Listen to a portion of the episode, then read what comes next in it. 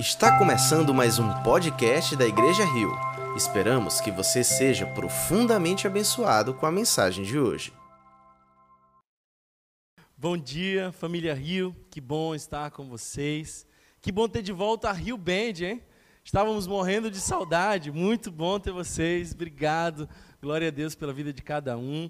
Nós fizemos a escolha de continuarmos com o nosso espaço com o nosso auditório vazio, apenas aqueles que estão servindo nas nossas celebrações, mas estávamos morrendo de saudade da Rio Band, então que bom tê-los novamente. Sejam bem-vindos, uma gratidão enorme servir a Deus com vocês. Quero dizer para você que está nos acompanhando desde o início que nós tivemos problemas técnicos, por isso, uma boa parte da nossa celebração das canções elas estavam comprometidas no áudio mas eu espero que você tenha adorado ao Senhor conosco, espero que isso não tenha atrapalhado você. Conseguimos normalizar e agora, com a graça de Deus, vamos continuar em excelência. Temos alguns problemas técnicos, vez por outra, mas o nosso interesse é oferecer ao Senhor sempre o melhor. Quero convidá-lo a um tempo de oração. Então, aí na sua casa, onde você está, feche os teus olhos, vamos orar. Vamos buscar a face do Senhor mais uma vez. Esse é um ótimo momento para você mostrar aos teus filhos como é que você enfrenta as tuas lutas, como você vai guerrear essa batalha de joelhos na presença do Senhor, em oração, clamando a Jesus, desde que os seus filhos vejam como vocês lidam com a vida de maneira espiritual. Pai, obrigado, Senhor Obrigado pela tua misericórdia, obrigado pela tua graça sobre a nossa vida. Obrigado, Senhor, por uma semana de bênçãos, mas também uma semana de desafios e crescimentos. Por isso, Senhor, nós te entregamos esse tempo e te pedimos que teu Espírito comunique ao nosso coração de maneira especial essa palavra. Pai querido, nós oramos, Senhor, para que em nós seja encontrado um terreno fértil onde a semente poderosa do Evangelho venha frutificar a cem por um. Que nesse momento as distrações, Senhor, ah, deem lugar à total atenção, que o nosso coração esteja cativo na Tua presença.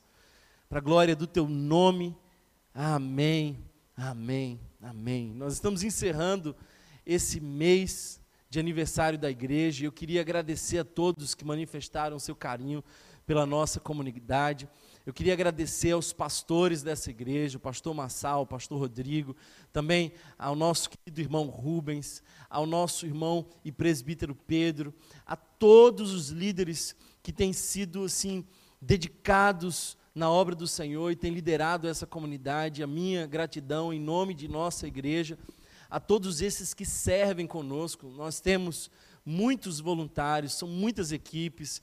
Esse culto só está agora acontecendo porque por trás das câmeras nós temos algumas pessoas que estão dedicadas durante toda essa pandemia para fazer essa transmissão chegar até você. Em nome de nossa igreja, muito, muito, muito obrigado a todos. É só o começo, cinco anos, é só o início dessa longa história, porque o Rio nunca para e muitos outros anos virão. Mas nesse caminho, às vezes, nós nos cansamos. Eu tenho conversado com algumas pessoas e perguntado como elas estão. E frequentemente a resposta que eu ouço é cansada. E eu quero dizer para você que me ouve, eu também estou cansado. Eu estou cansado de não poder abraçar, eu estou cansado de não poder visitar, eu estou cansado de ter que ficar em casa. Será que você também está cansado disso? Eu estou cansado de algumas situações que eu vejo todo o tempo ah, como notícias dessa pandemia. Eu estou cansado de muita coisa, eu estou cansado de usar álcool em gel. Será que você também está cansado desse negócio? Ah, queridos irmãos, nós estamos cansados. Eu penso que o sentimento de muitos que me ouvem agora é cansaço. Já são quase quatro meses, ou até mais que isso para alguns, onde nós tivemos a nossa rotina impactada nós tivemos que nos reinventar, repensar estratégias. E desde então, o será tem nos acompanhado. Desde então, a ansiedade tem incomodado a muitos. E ela nos cansa. E hoje eu gostaria muito de falar sobre como nós podemos encontrar descanso para as nossas almas. Eu espero muito que você possa estar nesse momento disposto ou disposta a ouvir a voz de Deus, porque nós estamos cansados, mas Ele, Ele é o nosso auxílio. Nós cansamos, e em especial, nós cansamos porque nós estamos numa das fases mais difíceis dessa pandemia. Os estudiosos, os psicólogos dizem que cada desastre, cada situação como essa que nós estamos enfrentando, ela é sucedida por fases. O pré-impacto, que é aquele susto de não saber o que virá, quando de fato nós temos uma previsão de que virá. Então nós somos tomados desse pré-impacto. Depois, o impacto mesmo, as pessoas correm para os mercados, elas agem de maneira mais instintiva, elas são tomadas de medo, de pavor. Depois disso, nós temos a fase heróica, que nada mais é do que esse ajuntamento de pessoas para o bem comum. Nós queremos mobilizar recursos, nós queremos nos mobilizar para dar suporte às pessoas que sofrem. Então, a fase heróica é uma bela fase de solidariedade. Mas depois disso, nós temos uma fase que pode ser denominada por cansaço. Nós já fizemos tudo o que podíamos fazer e agora o sentimento é de exaustão. E essa é a fase que antecede a fase da restauração, quando finalmente a coisa vai ganhando novos contornos e nós redescobrimos formas de viver, nós retomamos a nossa vida. Por isso, esse cansaço tem sido tão marcante não apenas em nós dessa comunidade, não apenas em mim, mas em muitos que nesse momento estão passando por essa fase de cansaço. Já fizemos tudo o que podíamos fazer, assistimos todos os filmes, vimos todas as séries, fizemos todas as ligações, acompanhamos todas as lives, já não temos mais nenhum recurso a ser explorado, então o cansaço chega esperando um novo dia, um novo momento. E sim, esse novo momento virá. O que me alivia o coração é saber que até o nosso Senhor Jesus cansou. Porque, embora fosse 100% Deus, era também 100% homem. E cansou. A Bíblia nos diz que ele dormia no fundo de um barco, enquanto esse barco estava sendo açoitado pelos ventos, pelas ondas. Ele cansou e por isso dormia. O texto nos diz que ele foi a Samaria e esse trajeto fez com que ele, naquele sol escaldante, ficasse cansado e por isso ele se senta junto a um poço e conversa com uma mulher também cansada. Não cansada fisicamente, mas cansada da sua alma, das suas experiências frustradas, cansada dos seus relacionamentos distorcidos, cansada. O nosso Jesus também cansou carregando aquela pesada cruz que era minha e que era sua. E cansou de tal modo que caiu exausto no chão, e por isso os soldados obrigaram a Simão de Cirene a também carregar aquela cruz, porque até mesmo nosso Senhor Jesus, naquele momento doloroso, precisou de ajuda, porque estava cansado. Eu espero que essa palavra de hoje possa fazer o seu coração descansar e que você saia daqui renovado em nome de Jesus. Se você crê nisso aí da sua casa, diga glória a Deus, amém. Nós vamos lá em 1 Samuel e eu queria convidar você a essa leitura que está em 1 Samuel, leremos o capítulo de número 30, uma experiência interessante que Davi e o seu exército passam. Eu passo a ler para vocês o verso 1 do capítulo 30, do primeiro livro de Samuel. O texto nos diz assim: Quando Davi e seus soldados chegaram a Ziclag, no terceiro dia, os amalequitas tinham atacado o Negueb e incendiado a cidade de Ziclag. Levaram como prisioneiros todos os que estavam lá. As mulheres, os jovens, os idosos, a ninguém mataram, mas os levaram consigo quando prosseguiam o seu caminho. Eu quero que você mantenha a sua Bíblia aberta durante toda a nossa reflexão, mas eu quero fazer aqui algumas pausas para entendermos melhor o contexto desse texto. Davi estava envolvido na obra do Senhor, na expansão daquela nação de Israel, no cuidado, na proteção. Ele tinha suas batalhas. E muito provavelmente ele tinha ido com esse exército para enfrentar as suas lutas, mas enquanto ele estava lutando uma batalha, uma outra batalha aconteceu. Frequentemente nós temos essa sensação de que nos escapou algo das mãos, que perdemos o controle, e enquanto nós estávamos tentando nos formar, enquanto nós estávamos tentando firmar a nossa empresa, enquanto nós estávamos tentando nos educar, enquanto nós tentávamos é, fazer uma família sólida, uma pandemia chega, uma outra luta, um outro problema muito maior, e aí nos surpreende, nos tira o chão, nos tira a noção de o que fazer. Mas o texto nos diz uma outra coisa interessante. Se você puder, acompanhe comigo. O verso 3 diz: Ao chegarem em Ziclag, Davi e seus soldados encontraram a cidade destruída pelo fogo. E viram que suas mulheres, seus filhos e suas filhas tinham sido levados como prisioneiros. Então Davi, seus soldados, choraram em alta voz até não terem mais forças. Sabe, soldados também choram, exércitos também lamentam.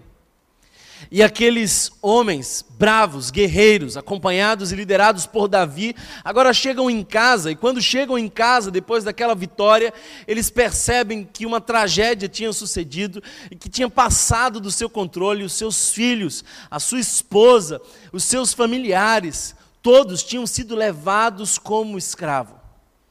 A cidade deles, a casa deles, o espaço que eles provavelmente habitavam já há muito tempo tinha sido saqueado e queimado. E diante daquele cenário de desolação, eles choravam. E o texto me dá um detalhe muito interessante. O texto diz que eles choravam em alta voz, até não terem mais forças. Isso é cansaço. Até não terem mais forças. Parece que às vezes nós nos esforçamos, nós tentamos vencer as lutas, mas nós somos assaltados pelo desespero e as nossas forças se vão. O verso 5 nos diz isso. As duas mulheres de Davi também tinham sido levadas, Ainoã e Jezreel e Abigail, de Carmelo, a quem fora mulher de Nabal. Davi ficou profundamente angustiado pois os homens falavam em apedrejá-lo. Todos estavam amargurados por causa dos seus filhos e de suas filhas. Eu queria que você imaginasse o cenário, especialmente daquelas pessoas que não apenas perderam seu emprego, que não apenas viram as lojas fechadas há quatro meses, que não apenas foram afetados nas suas finanças, mas que também perderam familiares. Esse era o desespero desses soldados, esse era o desespero de Davi, ter perdido algo valioso enquanto lutavam uma luta. Descobriram que algo muito pior lhes tinha acontecido, eles estavam exaustos. Aqueles soldados ficaram furiosos com o líder, Davi, porque tenha certeza disso, eu e os nossos pastores experimentamos com muita frequência a responsabilização da dor do outro. Ah, se não fosse você que nos tivesse levado por esse lado. Parece que nós somos responsáveis por muita dor e sofrimento. E foi isso que aconteceu com Davi. Responsabilizaram Davi de tal forma que pensaram em matar Davi. Mas de todo esse texto que nós vamos ler, essa, esse trecho em especial, me salta aos olhos, me aquece o coração, e eu espero que ele possa fazer sentido para você, porque também tem feito para mim. Davi, porém, fortaleceu-se no Senhor, o seu Deus. Davi, porém, fortaleceu-se no Senhor, o seu Deus. Então Davi disse ao sacerdote Abiatar: filho de Amileque, traga-me o colete sacerdotal. Abiatar o trouxe a Davi. E ele perguntou ao Senhor: Devo perseguir esse bando de invasores? Irei alcançá-los? E o Senhor respondeu: Persiga-os. É certo que você os alcançará e conseguirá libertar os prisioneiros. Davi e os seiscentos homens que estavam com ele foram ao ribeiro de Besor, onde ficaram alguns. Pois duzentos deles estavam exaustos demais para atravessar o ribeiro. Todavia, Davi e quatrocentos homens continuaram a perseguição. Encontraram um egípcio no campo e o trouxeram a Davi. Deram-lhe água e comida, um pedaço de bolo de figos prensados e dois bolos de uvas passas. Ele comeu e recobrou as forças, pois tinha ficado três dias e três noites sem comer e sem beber. Davi lhe perguntou: A quem você pertence e de onde vem? Ele respondeu: Sou um jovem egípcio, servo de uma malequita. Meu senhor me abandonou quando fiquei doente há três dias. Nós atacamos o Negueb dos Querititas, o território que pertence a Judá e o Negueb de Caleb, e incendiamos a cidade de Ziclag. Davi lhe perguntou: Você pode levar-me até esse bando de invasores? Ele respondeu: Jura, diante de Deus, que não me matarás nem me entregarás nas mãos do meu senhor e te levarei até eles. Quando ele levou Davi até lá, os amalequitas estavam espalhados pela região, comendo, bebendo e festejando os muitos bens que haviam tomado da terra dos filisteus e de Judá. Davi os atacou no dia seguinte, desde o amanhecer até a tarde, e nenhum deles escapou, com exceção de 400 jovens que montaram em camelos e fugiram. Davi recuperou tudo o que os Amalequitas tinham levado, incluindo suas duas mulheres. Nada faltou. Nada faltou. Nem jovens, nem velhos, nem filhos, nem filhas, nem bens, nem qualquer outra coisa fora levada. Davi recuperou tudo e tomou também todos os seus rebanhos dos Amalequitas e os seus soldados os conduziram à frente dos outros animais, dizendo: Estes são os despojos de Davi. Então Davi foi até os duzentos homens que estavam exaustos demais para segui-lo e tinham ficado no ribeiro de Besor. Eles saíram para receber Davi e os que estavam com ele. Ao se aproximar com seus soldados, Davi os saudou, mas todos os elementos maus e vadios que tinham ido com Davi disseram: Uma vez que não saíram conosco, não repartiremos com eles os bens que recuperamos. No entanto, cada um poderá pegar a sua mulher e seus filhos e partir. Davi respondeu: Não, meus irmãos, não façam isso com o que o Senhor nos deu. Ele nos protegeu e entregou em nossas mãos os bandidos que vieram contra nós. Quem concordará com o que você está dizendo? A parte de quem ficou com a bagagem será a mesma de quem foi à batalha. Todos receberão partes iguais. Davi fez disso um decreto e uma ordenança para Israel, desde aquele dia até hoje. É interessante perceber esse cenário e as semelhanças desse cenário conosco, porque Davi tinha que enfrentar uma crise social. A cidade havia sido queimada, os seus bens tinham sido levados, a economia de Ziklag tinha despencado de uma hora para outra, os seus recursos tinham se esvaído. Davi e os seus exércitos tinham essa crise social. Mas muito mais dolorosa do que essa crise social era a crise familiar, porque a dor de perder filhos, de perder esposa, de perder familiares, de perder os vínculos, de perder a família, era terrível. E essa cena fez o exército chorar em alta voz. Homens corajosos choraram até não ter mais lágrimas nem forças. Por isso se instaurou uma crise emocional. O texto nos diz que Davi ficou amargurado, e não só Davi, mas todos estavam muito amargurados, emocionalmente exaustos, cansados. Eles também tinham agora uma crise emocional. E como os níveis de tensão se elevaram, e a inclinação humana desde o Gênesis achar um culpado, o mecanismo de transferência de culpa apareceu e agora Davi virou culpado, o clima ficou tenso, polarizado, um apontando o dedo para o outro, bem semelhante ao momento que nós estamos enfrentando, onde alguns se acham certos, julgando outros que pensam estarem errados. É nesse cenário crítico, socialmente, é nesse cenário emocional devastado, nesse caos familiar, é nessas relações partidas, que nós lemos o que aconteceu. E eu queria hoje conversar com você sobre o que fazer quando nós estamos cansados, porque sim, eu também estou cansado. Eu não sei como todos vocês estão, aliás, eu nem sei quantos de vocês voltam às nossas reuniões, aliás, eu nem sei quando nós voltamos às reuniões. Eu não sei quais são os cenários que nos esperam no futuro. E quando nós perdemos o controle, isso nos cansa. Nós somos chamados a andar por fé e não por aquilo que nós vemos.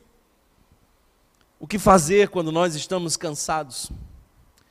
Talvez a primeira atitude que eu e você devamos aprender com Davi é o texto que eu mencionei há pouco: fortaleceu-se no Senhor o seu Deus.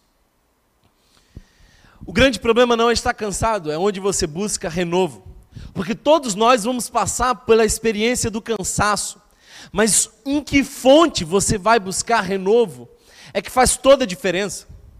Talvez por isso, nesse cansaço que nós estamos passando, os índices de pornografia têm aumentado, porque são poços terríveis. O problema não é a fome, o problema é você comer algo que está envenenado.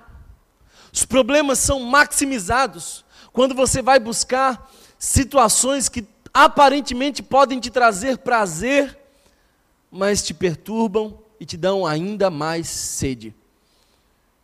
É interessante como, infelizmente, nós temos recorrido às distrações fúteis, vazias. É impressionante perceber como nós temos aumentado o consumo de bebidas e de drogas num período de isolamento. É lindo perceber que Davi estava diante de uma bifurcação. E a bifurcação de Davi era amargura resolvida ao meu jeito, ou eu fortalecer-me no Senhor, o meu Deus. A expressão hebraica aqui nos remete a alguém que está caído no chão. E alguém que não tem onde se apoiar, não tem o que fazer, ele não tem forças para erguer-se. Então alguém vem e estende a mão. E quando essa pessoa estende a mão, não, não é a minha força que me põe de volta em pé, mas é a força dessa pessoa que me puxa. Eu me apoio na força dessa pessoa. O que o texto está dizendo é de que Davi foi intencional, mas a força era de Deus. Eu vim aqui hoje dizer para você que está cansado e sobrecarregado, que há uma mão estendida na tua direção, e você nem sequer precisa de força, porque você está cansado para isso, mas você precisa ser intencional e buscar a mão certa, a mão do nosso Deus, a mão que tem o controle, a mão que governa, a mão que te conhece, a mão que não te desampara nos cenários mais difíceis da tua vida, você nem sequer precisa de força para isso, você só precisa pegar nas mãos do nosso Abba Pai. Apoiar-se nas fortes mãos de Deus. Imagina no sufoco agonizante desse cenário, no afogamento da esperança, você pode escolher apoiar-se na mão de Deus, fortalecer-se na força dele. Fortaleça-se no Senhor.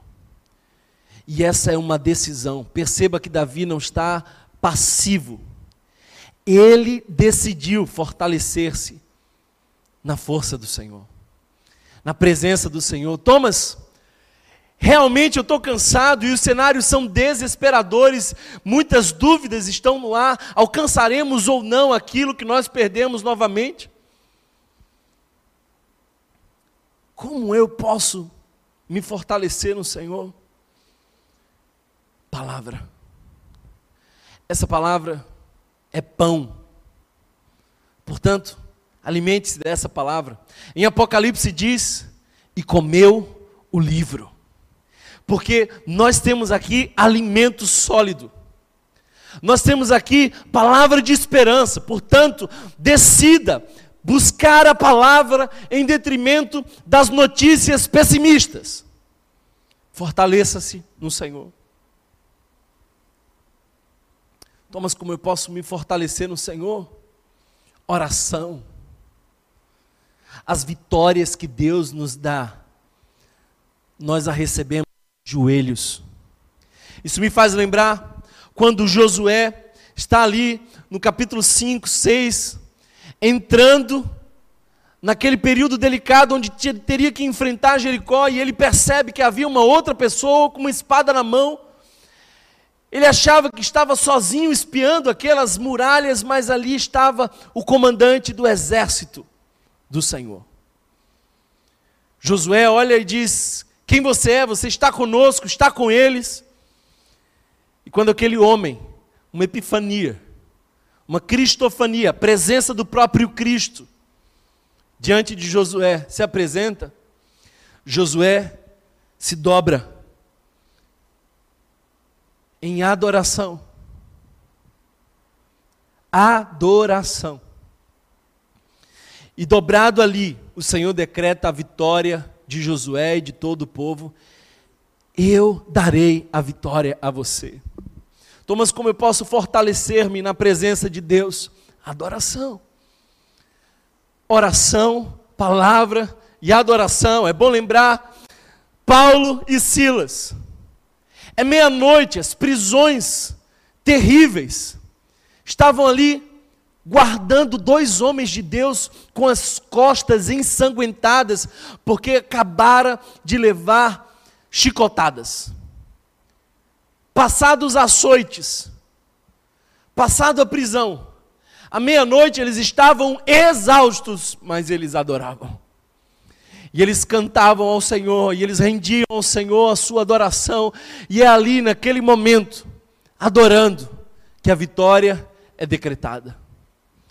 A tua vitória não vem quando você decide resolver do seu jeito, a tua vitória vem quando você se rende e decide se fortalecer no Senhor. Fortaleça-se no Senhor, na disciplina do jejum. A disciplina do jejum não é barganha. É quando você diz a si mesmo que muito mais importante do que o mais essencial da vida humana, que é a própria alimentação, mais importante que isso, é o ato de você buscar a voz de Deus e a sua presença. Portanto, querido irmão e irmã, decida fortalecer-se no Senhor. Você se fortalece no Senhor quando você está em missão. Porque parece paradoxal, mas quando nós estamos trabalhando para o Senhor, nós somos renovados. O nosso Senhor Jesus disse isso: Vinde a mim, vós que estáis cansados e sobrecarregados, e eu vos aliviarei. Eu vim aqui te convidar hoje que, embora cansado e sobrecarregado, há uma direção de descanso, e é Jesus de Nazaré. Talvez você esteja cansado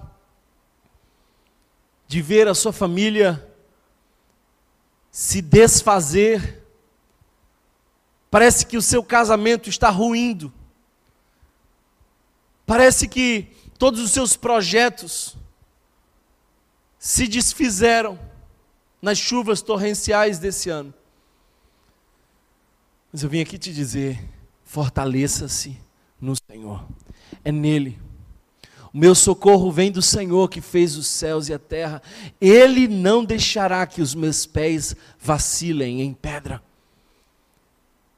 Não dormita o guarda de Israel. Todo o seu esforço é em vão se você não estiver buscando fortalecer-se no Senhor. Mas a segunda decisão que Davi toma está no verso 7, você percebe que Davi tinha a certeza de que precisava tomar decisões orientadas por Deus e não por suas emoções. O verso 7 diz assim: Então Davi disse ao sacerdote Abiamiatar, filho de Aimeleque: Traga-me o colete sacerdotal. Traga-me o colete sacerdotal.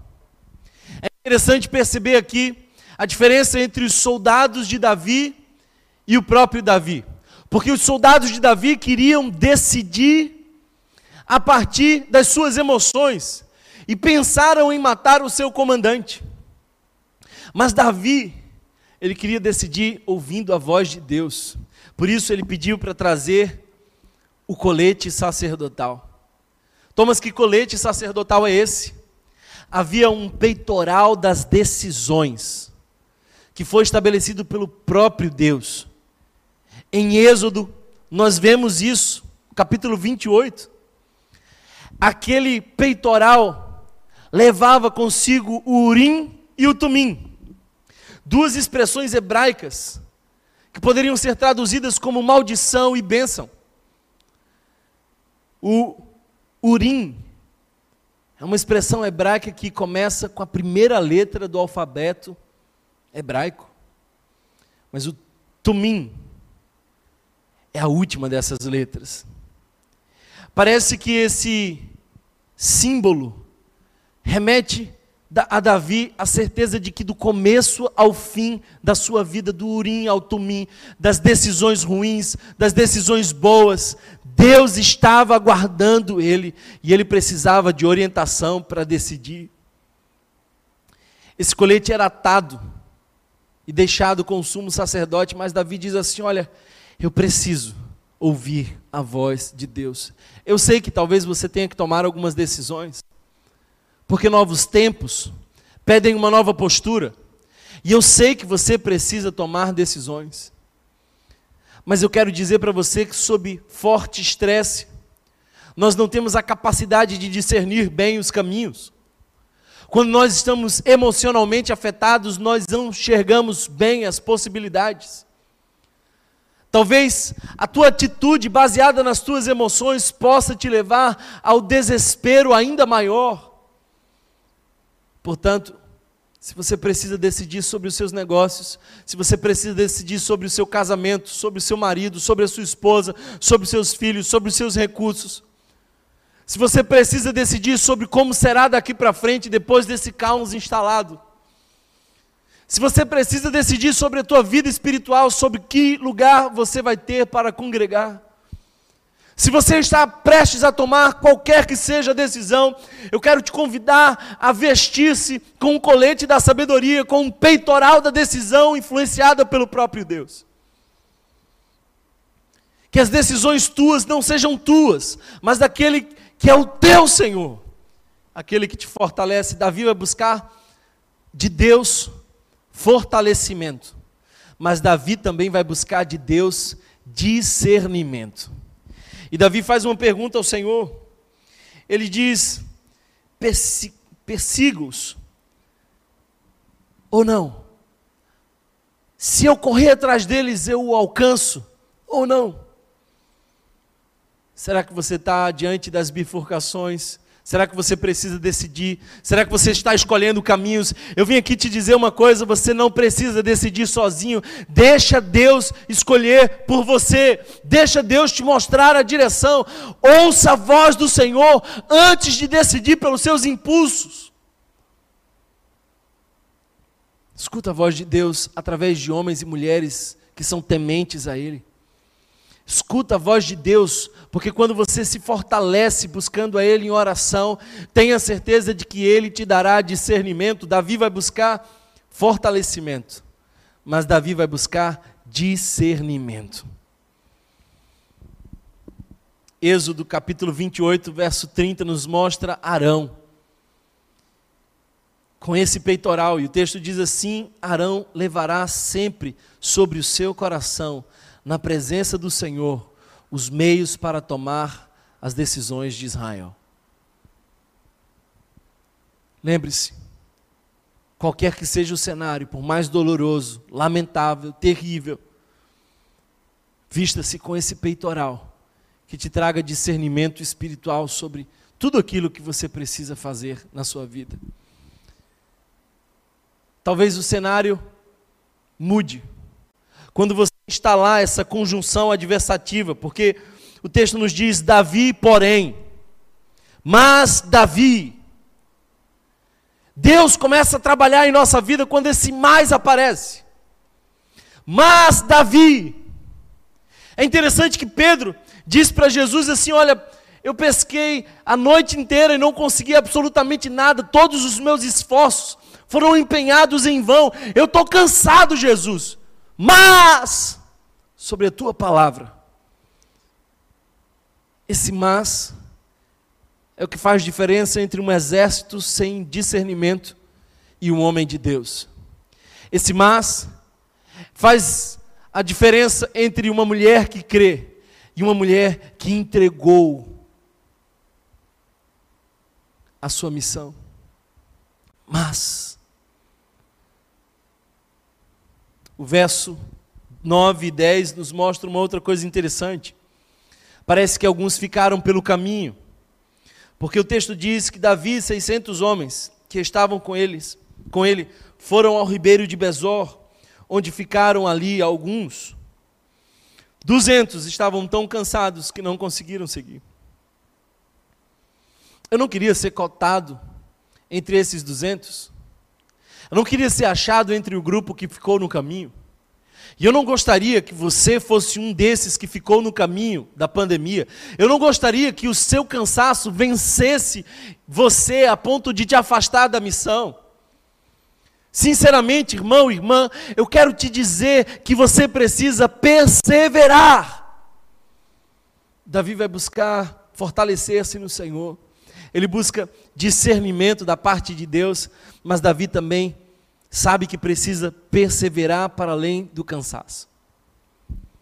E quando nós perseveramos na direção de Deus, os resultados de Deus chegam a nós. Mas sobre a tua palavra lançarei a rede, disse Pedro. Então Pedro lança a rede. Em obediência persevera. Parece que lavando as redes, Pedro estava dizendo: chega. Mas quando ele pega aquelas redes que já estavam sendo lavadas e volta a um lugar fundo, ele persevera. E quando ele persevera, quando ele obedece, porque na rota da obediência nós vemos os milagres de Deus. Se a direção é de Deus, os resultados são de Deus. Por isso, o verso 19 diz: Nada faltou. Nada faltou. Davi perseverou. Duzentos daqueles soldados ficaram pelo caminho, mas Davi perseverou. E nós sabemos como termina essa história. Davi encontra um egípcio, o acolhe, o alimenta, e aquele egípcio sabia o paradeiro daqueles invasores. E Davi chega e percebe que aqueles invasores estavam desprovidos, todos embriagados, celebrando os despojos das guerras bem-sucedidas. E Davi consegue ter a sua vitória e nada faltou. Nada faltou. Eu vim aqui te dizer isso. Mesmo que você esteja cansado e cansada, mesmo que você esteja inseguro ou insegura diante do futuro, persevere. Persevere com coragem nada faltará. Nada faltará. Tudo aquilo que você perdeu, Deus há de restituir. O texto nos mostra que tudo aquilo que foi roubado em Ziclag voltou às mãos do Senhor e do seu povo. nada faltou. Persevera. Você está cansado? Persevera. É interessante porque eu decidi que desde que a pandemia fosse de fato instalada, todos os dias eu estaria conectado com as pessoas, levando uma palavra de Deus, e às vezes eu quero confessar para vocês, quando eu vou fazer aquelas transmissões, eu estou cansado. Mas eu vou, porque eu não quero ficar no caminho. Eu não quero ser um desses que para no ribeiro. Eu não quero ouvir a história da vitória. Eu quero estar no terreno, no cenário da conquista. Eu quero ver quando Deus fizer os milagres e Ele tem feito. Pessoas têm tomado decisão por Cristo. Parece que são nos dias mais cansativos que o Senhor mais opera. Eu vim aqui dizer para você nessa manhã: persevera. Talvez você tenha pensado em largar a igreja, largar o ministério. Talvez você tenha pensado em largar a sua esposa, o seu marido. Talvez você tenha pensado em desistir. Mas eu vim aqui te dizer: persevera. Eu sei que eu estou olhando e falando agora para alguém que do outro lado está pensando em desistir da vida, está pensando em entregar, em largar a toalha. Persevera. Nada vai te faltar. Nada vai te faltar. Creia nisso. Receba essa palavra hoje em nome de Jesus. Mas o mais interessante de tudo, querido irmão, irmã, é de que quando eles voltam com as riquezas que eles tinham conseguido naqueles despojos de guerra, eles voltam com tanto recurso, muito mais do que tinham.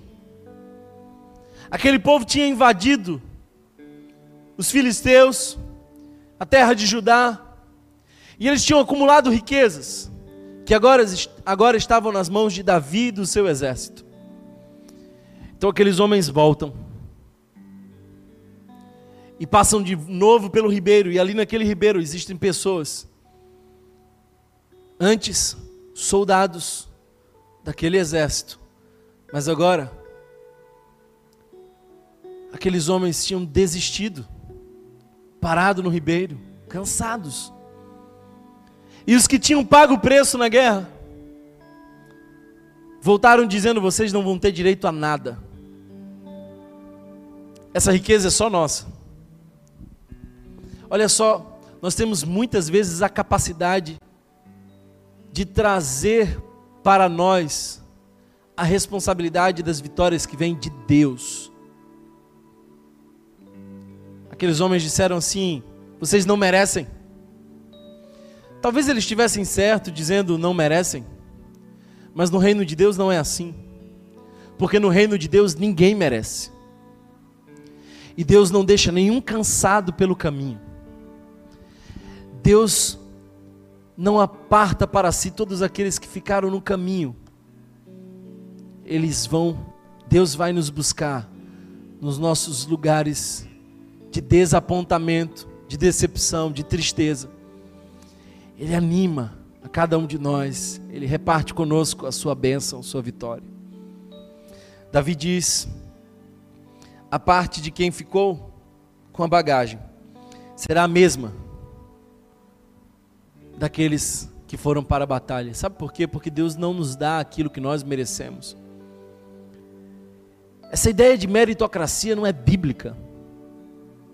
Tem um monte de gente dizendo por aí: ah, quem quer consegue.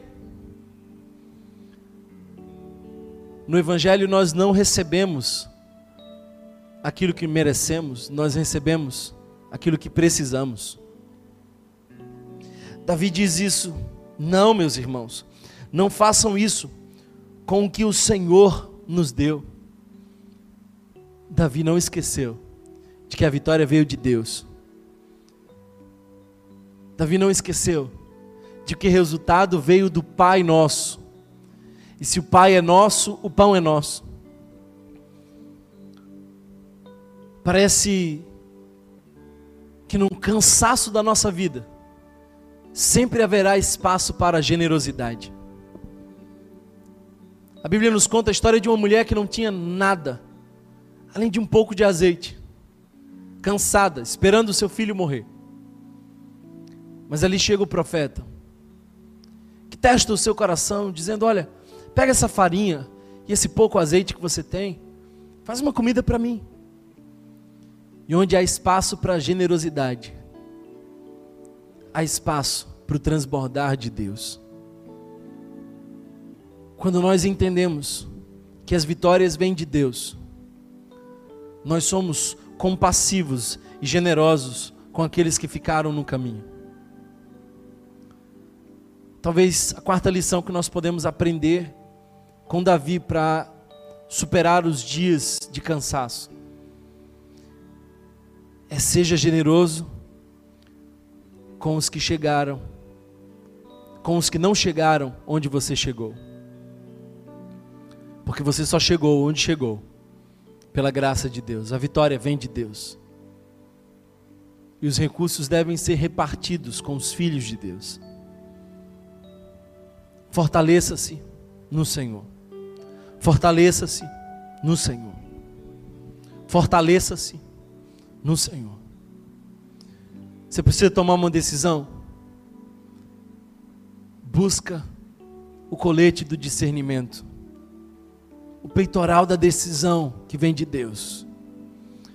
Não pelas suas emoções, não pelas suas dores, não pelos seus traumas, mas pela voz de Deus. Ande ouvindo a voz de Deus, decida ouvindo a voz de Deus. Não vai ser fácil. Você vai ter que atravessar ribeiros. E apesar de cansado, ainda há um longo caminho pela frente. Mas Ele vai renovando as nossas forças, assim como fez com Elias. Come, Elias, disse o Senhor, porque ainda há um longo caminho pela frente. Alimente-se hoje dessa palavra, fortaleça-se no Senhor, não entregue-se ao cansaço, mas vá correndo aos braços daquele que te renova. Vinde a mim, vós que estáis cansados e sobrecarregados, e eu vos aliviarei. Mas quando Deus te abençoar, quando tudo for restaurado, quando nada mais te faltar, e você encontrar nos caminhos da existência pessoas que não conseguiram perseverar com você, não seja arrogante, não ache que a vitória foi tua, não pense que as forças vieram de você mesmo, seja generoso com quem ficou pelo caminho, porque assim teria sido o seu destino se não fosse a graça de Deus sobre a tua vida. Generosidade em todo tempo, porque a vitória vem de Deus e os recursos precisam alcançar todos os filhos de Deus. No Evangelho nós não temos aquilo que merecemos, temos aquilo que precisamos. Graça sobre graça. Animo você nesse momento a buscar a face do Senhor. Essa pode ser mais uma celebração, mas também pode ser um grande encontro com Deus. Você pode estar realmente muito cansado, mas também pode fortalecer-se no Senhor. Você pode estar cheio de dúvida, mas pode buscar dele hoje discernimento para ir na direção certa e receber dele vitória. Jesus eu te agradeço, Pai, porque em Ti nós temos descanso. Eu te agradeço, Pai, porque nós reconhecemos que, como humanos, nós cansamos. Cansamos, Senhor. Mas nós não vamos parar, nós vamos perseverar, nós vamos atravessar os ribeiros, nós vamos passar pelos vales, nós vamos escalar as montanhas, e nós vamos na direção que tu nos der, mas nós vamos perseverar. Assim, Senhor, como o rio que não para diante dos obstáculos, mas sempre encontra um novo jeito de seguir, nós vamos perseverar. Senhor, eu te entrego essa igreja. Eu não sei, Senhor, como será os próximos cinco anos. Eu sei, Deus, que esse tempo tem cansado a nossa liderança, tem me cansado também, mas eu sei que Tu és aquele que renova e fortalece. Portanto, Senhor, está nas Tuas mãos, nós vamos perseverar. Fortaleça-se no Senhor, fortaleça-se no Senhor. Mas Thomas fortaleceu-se no Senhor. Que você também faça o mesmo. Mas fortaleça-se no Senhor. E saiba que Ele está com você. Saiba que é o teu Deus. Que Deus te dê discernimento. Que Deus te dê direção. Porque quando nós seguimos na direção de Deus, os resultados são garantidos. Recebe essa palavra hoje em nome de Jesus. Em nome de Jesus. Se você foi abençoado por essa mensagem, compartilhe com alguém, para que de pessoa em pessoa alcancemos a cidade inteira.